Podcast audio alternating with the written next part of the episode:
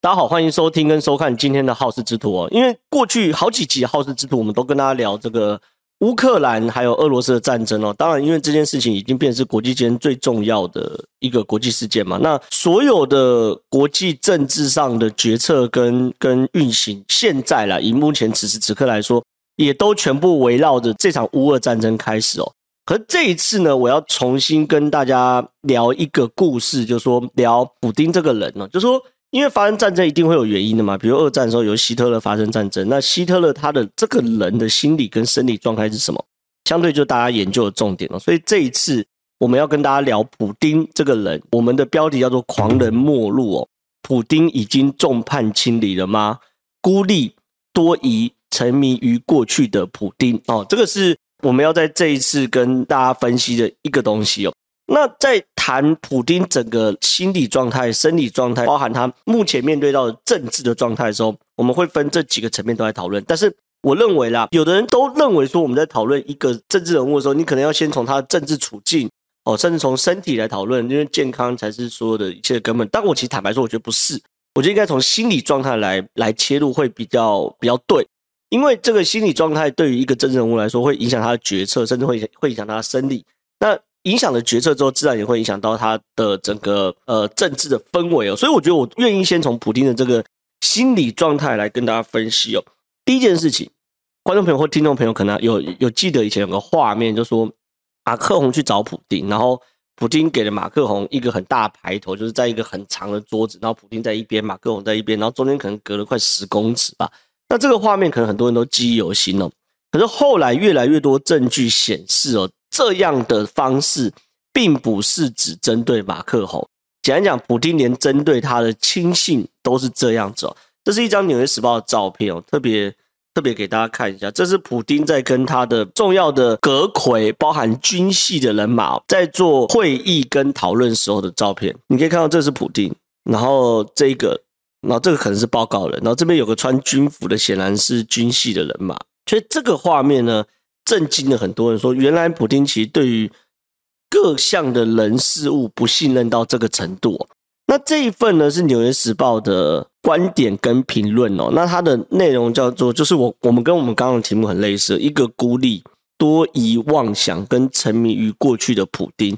那这一篇《纽约时报》是怎么解读普丁的呢？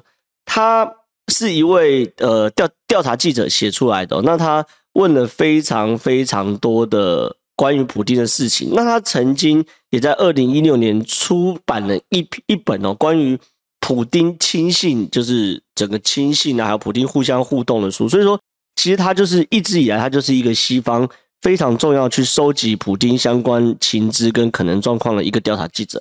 好，那他说。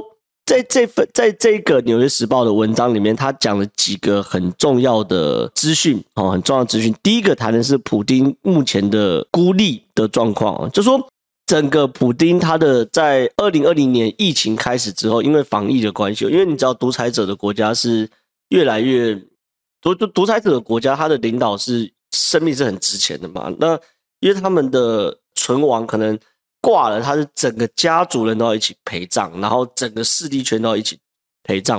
所以说，独裁者国家，你看看习近平、金小胖，还有这个布丁，面对到疫情的时候都是很害怕的。那民主国家其实没什么嘛，反正我我我我今天当总统，我也不是一辈子当总统嘛，对不对？所以你可以看到，像川普得了新冠肺炎，他没没事啊，运气好扛过去，运气不好就挂挂挂就挂。所以说，在独裁者国家里面。很常遇到说，在二零二零年开始，二零二一、二零二二年，包含习近平、包含金小胖，还有包含普丁，都是处于一种极度孤立的状态，就是说尽尽尽少与人接触，就尽少与人接触。可是你不可能完全不与人接触嘛，对不对？他这篇的调查报告报道特别说，二零二零年春夏开始之后呢，普丁都住在一个叫做瓦尔代湖的住所，瓦尔代湖在莫斯科跟圣彼得堡的中间点哦。那在这里面呢，有一个人是一直陪着普丁的人，这个叫做科瓦利丘克哦，这名字很长，科瓦利丘克这个人哦。那这个人呢，是一直以来都是普丁的好朋友。好，那他普丁的好朋友也不重要，重要的事情是他是有物理学的博士的学位，他是一个物理学家，然后在曾经在这个诺贝尔奖得主的研究所里面担任研究员哦。好，那他这这是他的基本背景，但是呢，他还是信奉东正教神秘主义者跟反美阴谋论，还有享乐主义混合的世界观。那这个世界观，我先跟大家分析，就是说，普丁因为疫情关系极度独立，独立住在一个介于呃圣彼得堡跟莫斯科的一个类似于度假住所的地方。那这个度假住所呢，里面有一个他的密友，形影不离的陪着他。这个密友有科学的背景，是物理学家，但是不重要，重要是他信奉了这个东正教神秘主义跟反美阴谋论跟这个享乐主义者的状况。那这个人呢，他们在这边调调调查报道里面指示，在这几年里面，普丁已经进入到了一个历史的情境，就是古俄罗斯。大沙皇时期的那种就是光荣的情境哦，所以他说里面有几个蛮蛮重要的情报告诉大家。他说他跟这个科瓦利丘克都沉迷于过去的这个古俄罗斯跟大沙皇时期的那种光荣哦，跟习近平有点像哦。习近平叫做恢复中华民族伟大复兴哦。那在这边调查报道显显示的资讯就是习近平沉迷于恢复中华民国伟大复兴，这是习近平公开讲过。那普丁在这边呢，在这边调查报告里面写的是说，他沉迷于这个恢复古俄罗斯的伟大复兴，大概可以理解这种状况。然后呢，大家还记得就是马克宏跟普丁不是在上个月有会面，就我讲到很长的桌子里面嘛。这位调查记者其实是有去访问一位法国的外交官哦。这外交官说，在那一次普丁跟马克宏的会面的时候呢，普丁是对马克宏上了一节非常冗长的历史课。简单讲。马克龙来找普丁是要去，呃，探讨现在这个乌克兰要不要停兵，大家不要搞那么紧张。可普丁开始用他的历史观，然后他的价值观，然后跟马克龙上了一个古俄罗斯的那种伟大斯拉夫民族啊，然后的历史课等等等等的。然后他说让马克宏感觉到非常非常的震惊，OK，让后者感受到非常非常震惊。然后呢，他他分析普丁正处于一种非常独特的历史情境哦。然后呢，希望从过往的屈辱找回尊严。好，这是普京现在的心理状态。就是说，你可以看到说，第一件事情是，普京其实他已经并不着眼于俄罗斯的未来，而是沉浸在俄罗斯的过去那种过去沙皇时期啊等等的状况的时候，对于普京出兵乌克兰，这就是可以理解的状况。可是，好，这是一件事情，就是说，你的心理目标是在这边，可是你其他的心理状态是什么呢？他讲了一个非常非常重要的状况，就是孤立。好，孤立这件事情是非常非常糟糕的状况。因为第一件事情哦，他说周遭已经没有人会告诉普丁真实的状况。然后呢，他说以前的普丁哦，像个皇帝，皇帝没有不好，皇帝没有不好，皇帝也有很厉害的皇帝哦。然后喜欢挑拨臣民的争论，听他们互相检举告发，让他们彼此对立。可是现在他是孤立跟疏远的。很有趣，就说皇帝其实就说很多皇帝做的很厉害，皇帝是会会做所谓权谋之术，就说我有国防大臣，我内政大臣，我外交大臣，教育大臣，他会去玩弄各个大臣中间的这个这个心理的矛盾跟平衡，然后让整个朝朝野变成一个恐怖平衡下的状态。那这个时候推出来的政策，其实都是各方妥协也可以接受的成果。所以反而在这个状况是好的哦。俄罗斯在普京的领导下，很长一段时间是整个是往上拉起来的，那也慢慢脱离苏联时期冷战的贫困哦，这是事实。而现在呢，他变得很孤立，他唯一的可以互动的消息来源就是他那位这个信奉东正教神秘主义的这个物理学家的好朋友。那普丁的消息来源跟资讯来源呢，他总是要决策一些政治上或经济上或者国家大事吧。他说可以。然后因为疫情哦，他的警卫实施了一个严格的规定哦。这个规定是说，任何人要见到普丁哦，至少要隔离一周。哦，那有包含普丁最亲信、最亲信的秘书，叫做伊高尔谢钦哦，是普丁的私人秘书，就等于是我们大陆叫做大秘哦，这个普丁的大秘书。那那那台湾很多叫做机要秘书哦，就说他的最重要的秘书。好哦，伊高尔谢钦哦也不行，他要见普丁的时候就要隔离一周，所以他搞了半天哦，他搞了半天，那他他同时还是俄罗斯国有石油的负责人，等于是普丁的小金库哦。他搞了半天，这个人啊，每一个月有三个礼拜在隔离，为什么呢？因为我一个月每个礼拜总要跟普丁报告一次状况嘛，所以他搞的就是说我隔了一七七天，然后见完普丁，见完普丁刚出去一两天啊，等等 update 完事就啊，看我要跟普丁报告，然后又去隔离七天，就是搞得很麻烦呐、啊，很麻烦。他每个月搞到最后是说没有人会这么频繁嘛，就是他的资讯流一定是非常不畅通，这是一件事情。然后呢，他还说普丁面临一个状况叫做集体普丁的现象，就是说因为他是独裁政权。独裁政权的重点并不是你的施政满意度，对不对？是独裁者满意度。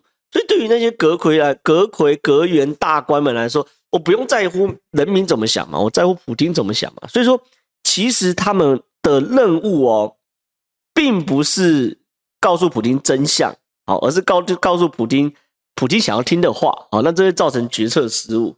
所以这一系列呢，普丁整个普丁的状况，我们讲，我们先把这个这份非常重要的《纽约时报》的调查报道分析完了。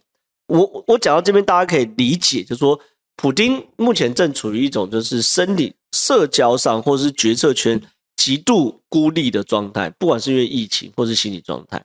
那在这么孤立的状态之下，他旁边那一个人跟他的意识形态非常相同，然后谈的叫做东正教神秘主义，谈的是古俄罗斯的伟大复兴。然后在这样的情境里面沉浸了两年，二零二零年、二零二一年，不断的两边互相讨论，然后讨论非常非常高兴。然后普丁呢，整个脑袋里面想的并不是说如何让俄罗斯 GDP 增加哦，普丁对于俄罗斯的情境，呃，俄罗斯的这个国际融入融入程度可以更好。然后呢，他甚至在里面说，普丁已经完全不再关注眼下包含经济、包含社会问题、包含新冠疫情。他与科瓦利丘克，就他那位好朋友，沉迷于过去，好，这是重点。好，他心理状态开始希望希希望恢复这个古俄罗斯的状况。那至于俄罗斯的经济、外交、疫情，大家 GDP，大家的收入，对普京来说都不是重要的事情。他最重要就是恢复恢复过去。然后呢，在这样的心理状态之下呢，他获得的资讯因为防疫的关系又非常非常有限。每一位人呢，包含他最重要的秘书，俄罗斯石油。公司的董事长，诶，要见普丁都要隔隔离一个礼拜才能见到普丁。那在这样综合情况之下呢，他的资讯源更少，资讯来源更少。那在资讯来源更少的情况之下呢，每一个人见普丁讲的并不是普丁需要只听到的话，而是讲的是普丁想要听到的话。那这样的普丁的决策圈跟决策品质很完全不意外，就会造成偏差，而且偏差的结果就是。恢复古俄罗斯的伟大复兴，去把乌克兰吃下。你还记得吗？普京在出兵乌克兰的时候是有讲一个檄文的哦。那这个檄文内容大概就是乌克兰是古俄罗斯王朝的不可分割的一部分。事实上是这样，古俄罗斯王朝最主要的的地方就是现在的白俄罗斯，然后现在的乌克兰，那还有这个西的俄罗斯哦，俄罗斯西边西俄，所以这是一块。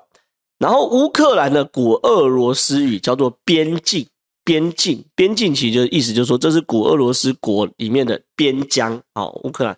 然后呢，古俄罗斯国的首都在哪里？就在基辅，很有趣吧？所以说，你你如果是普丁，你会不会想把乌克兰？假设你我们大家抽离一下好事之徒，把自己想象一下自己是普丁，然后然后你的目标是恢复古俄罗斯的伟大复兴，那古俄罗斯的边疆叫做乌克兰。古俄罗斯的首都是基辅，现在基辅就是乌克兰首都。请问你会不会？你会不会出兵乌克兰？你会不会攻打基辅？答案已经呼之欲出。好，这是普京的心理状态。另外一个是普丁的身体状态啊，这是一张普丁的照片哦。这张照片很多人在网络上看了，那有的情报分析啊，分析说普丁其实你看不正常的面部肿大，脸色苍白跟不正常的泛红。他说这是一个类固醇过量的状况，那所以说就有人分析是普丁可能得了癌症或帕金斯症，然后呢让他接受类固醇治疗而引起的类固醇癫狂哦。这个东西呢是呃五眼联盟向英国《每日邮报》透露的独家报道，就是说他们开始发现六十九岁的普丁行为日益飘忽无常啊。最近公开露面时，头颈部臃肿，而且呢，坚持与到访克里姆林宫的外宾保持远到不合常理的社交距离。他认为啦，这些东西过去五年左右，普丁的决策过程中出现明显的变化。